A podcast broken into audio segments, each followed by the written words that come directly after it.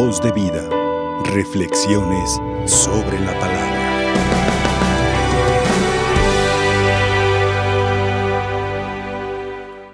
Hermanos, estamos finalizando propiamente el año litúrgico. Mañana, con la fiesta de nuestro Jesucristo, Rey del Universo, terminamos este ciclo B que estamos llevando a cabo.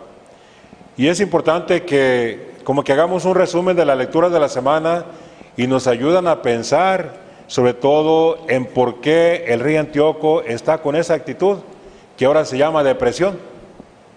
Y es que ha habido algunos casos en los cuales los judíos han despertado y han valorado su fe y han sido opositores totalmente de lo que los reyes extranjeros le están pidiendo. Vemos, por ejemplo, el caso de la madre de aquellos siete hermanos macabeos. Cómo van muriendo poco a poco sus hijos y la mujer, en lugar de estar triste y querer salvar la vida del más pequeño, a pesar de las promesas que le ha hecho el rey, sin embargo, en su lengua materna la madre lo anima para que dé testimonio de la fe en Dios, para que haga notar que Dios es el Señor y que los ha creado y que es el único Dios. Judas Macabeo también cómo se revela, cómo tratan de reconstruir el templo, de reconsagrarlo. Aquel anciano también que no quiso simular que comía la carne prohibida, comiendo carne de la que él podía, dijo, porque ¿qué van a pensar los jóvenes que a mi edad he sido mal testimonio para ellos? Y entonces ante todas estas cosas que están pasando en Israel, en el pueblo de Israel, el rey Antíoco se deprime.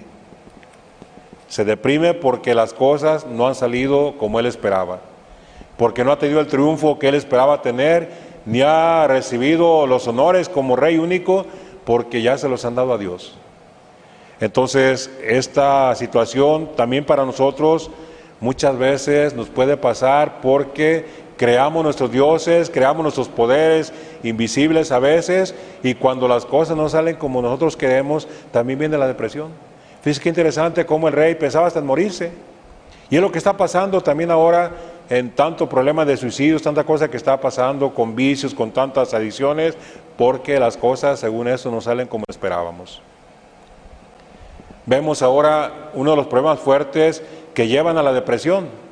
Y aunque a veces no lo quieran creer, aunque a veces no lo quieran entender, pero la falta de Dios en la familia, la falta de formación cristiana en el hogar, hace que esto vaya dándose más y más y más, con más frecuencia en la familia, en la sociedad.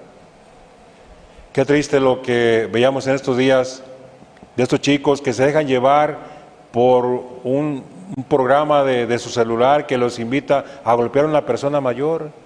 Qué triste. Y yo viendo los comentarios que ponían en ese, en ese comentario que hacía el gobierno, yo veía que vi gran cantidad de comentarios y ninguno daba en el clavo dónde está la razón. Y es que tenemos miedo a descubrir que cuando nos falta Dios en nuestra vida, andamos mal.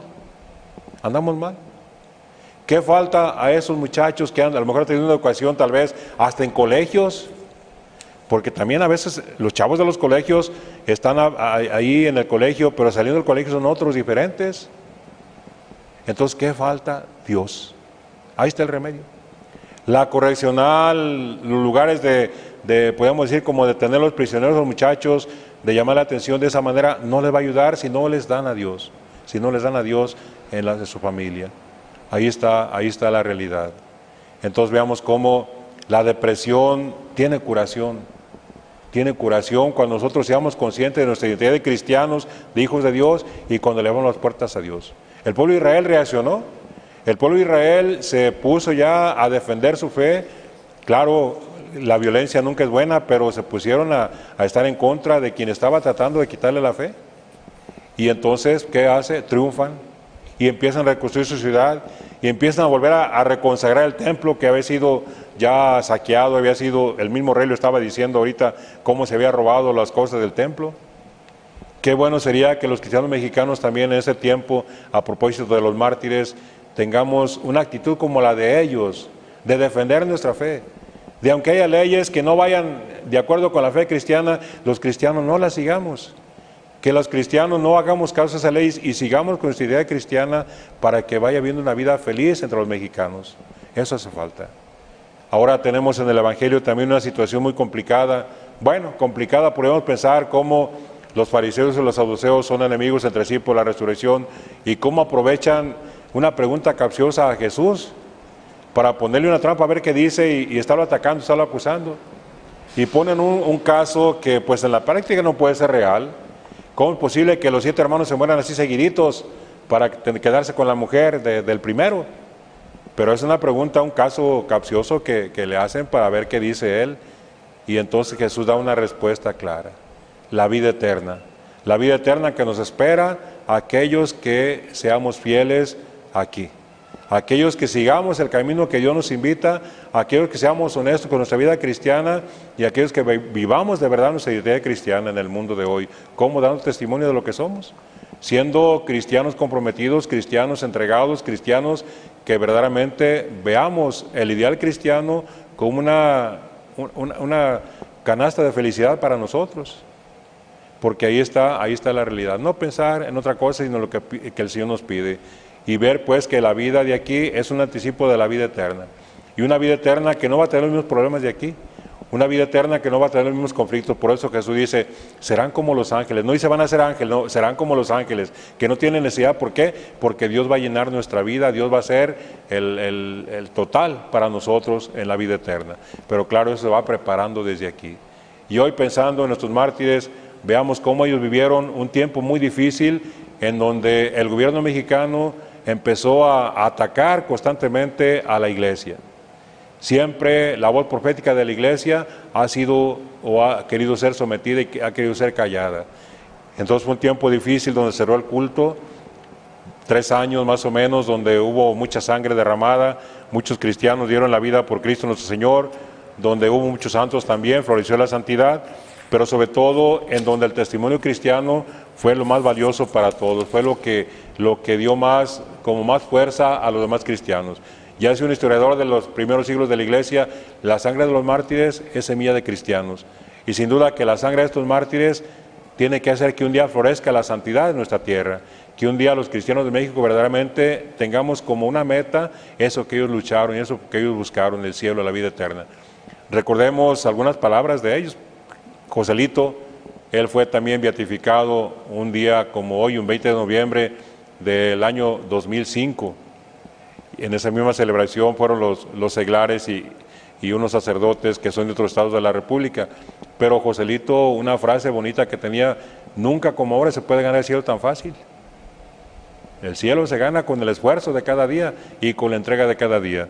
Bueno, pues algunos de los, de los mártires son Anacleto González Flores, que nació en Tepatitlán, el día 13 de julio de 1888. Él fue un miembro activo de la Acción Católica. Él estuvo en el seminario cuando vio que no era su camino la vida consagrada, la vida sacerdotal. Él fue un seglar comprometido, muy comprometido y, estuvo muy cerca del arzobispo de, aquel tiempo, Francisco Orozco Jiménez. Estuvo muy cercano de la devoción de la Virgen de Zapopan también, cuando su coronación, en fin, alguien que, que vivió una vida cristiana auténtica estudió leyes, buscó la libertad religiosa, empezó a hacer publicaciones para que los cristianos fuéramos conscientes de nuestros deberes y obligaciones como cristianos y como mexicanos, pero fue fusilado por la fe, fue, fue sacrificado. Otro de ellos es Luis Padilla Gómez, que nació aquí en Guadalajara el 19 de diciembre de 1899 y como a los 18 años también ingresó al seminario de Guadalajara, en donde permaneció hasta 1921, habiendo comprendido que Dios no lo llamaba al sacerdocio, también abandonó los estudios eclesiásticos y se dedicó al apostolado laborioso, el apostolado seglar de los cristianos comprometidos. Su fuente fue la Eucaristía siempre para él, fue algo importante para él. Los hermanos Vargas González, don hermanos Jorge y Ramón, nacidos en Agualulco de Mercado, una, una ciudad de allá de la zona Valles de Jalisco, donde ellos también, estos dos hermanos, pues se entregaron de lleno a, las, la cosa de Dios, a la causa de Dios. Ramón y, Jorge, eh, dos hermanos que dieron la vida por Cristo nuestro Señor. También otros dos hermanos, Ezequiel Huerta Gutiérrez y Salvador Huerta Gutiérrez, nacidos en Magdalena, Jalisco, ellos también entregados completamente a defender la fe. Y lo curioso pues que siendo algunos cristianos comprometidos de diferentes trabajos, mecánicos, cantores de los templos, pero siempre ese amor a la Eucaristía, porque pues son modelo para los, para los adoradores nocturnos, ellos, para sus familias también, tuvieron momentos especiales de encuentro y de entrega, pero no, no dudaron en entregar la vida por Cristo. Luis Magaña Servín, él nació en Arandas el 24 de agosto de 1902, de los más jóvenes, y frecuentó la primaria la escuela parroquial de aquel lugar Trabajó con su padre en el taller de curtiduría familiar y fue miembro también de la, adoración, de la Acción Católica de la Juventud Mexicana y de la Adoración Nocturna. Entonces veamos cómo cristianos metidos, entregados de lleno en algunas actividades pastorales y apostólicas de su tiempo. Y eso era el alimento que tienen ellos para qué? Para confesar a Cristo con su sangre, para dar la vida por Cristo. Miguel Gómez Loza, él nació en Paredones, cerca de de Tepatitlán, un 11 de agosto de 1888. Su infancia la pasó una situación de pobreza en su pueblo natal, pero frecuentó la primaria de la parroquia del lugar y luego se vino a Guadalajara para estudiar Derecho. Tuvo muchas iniciativas y participó en ellas para promover la formación humana y cristiana de los trabajadores. Fíjense ya cómo se veía la necesidad de que se trabajara en un ambiente cristiano y con los derechos de los cristianos. Leonardo Pérez Larios, él nació en Lagos de Moreno, 1883, vivió cerca de Encarnación de Díaz y luego se fue a León, Guanajuato. Andrés Solá Molís, él fue sacerdote, nació en, eh, en España, él es de España, pero se vino a trabajar a México. Otros dos sacerdotes, José Trinidad Rangel y Ángel Darío Acosta Zurita, también fueron sacrificados en, sus lugares de, apostolado. Bueno, son pueblos mártires de los cuales Joselito ya, ya fue canonizado. José Sánchez del Río, pero es de este grupo de, seglares y sacerdotes beatificados aquí en Guadalajara, esa tarde del día 20 de noviembre del 2005. Una anécdota muy bonita y que ha quedado para la historia, que como nunca ese día el cielo se tiñó de rojo. Los que estuvimos ahí en, en la beatificación, pues vimos esa maravilla, pues que hasta el cielo se alegró el cielo mexicano al haber sido un crepúsculo muy bonito cuando recordamos la sangre de estos hermanos que dieron la vida por nosotros. Les pedimos a ellos, a ellos que su amor a la Santísima Virgen lo comparta con nosotros y sobre todo pues que nos ayuden los cristianos mexicanos a dar testimonio de la fe que tenemos con las obras diarias. Claro, no hay momento de persecución ahorita sangriento, pero sí hay persecución, sigue persecución contra la iglesia, que seamos cristianos, testigos fieles del Evangelio. Que así sea. Que así sea. Voz de vida. Reflexiones sobre la palabra.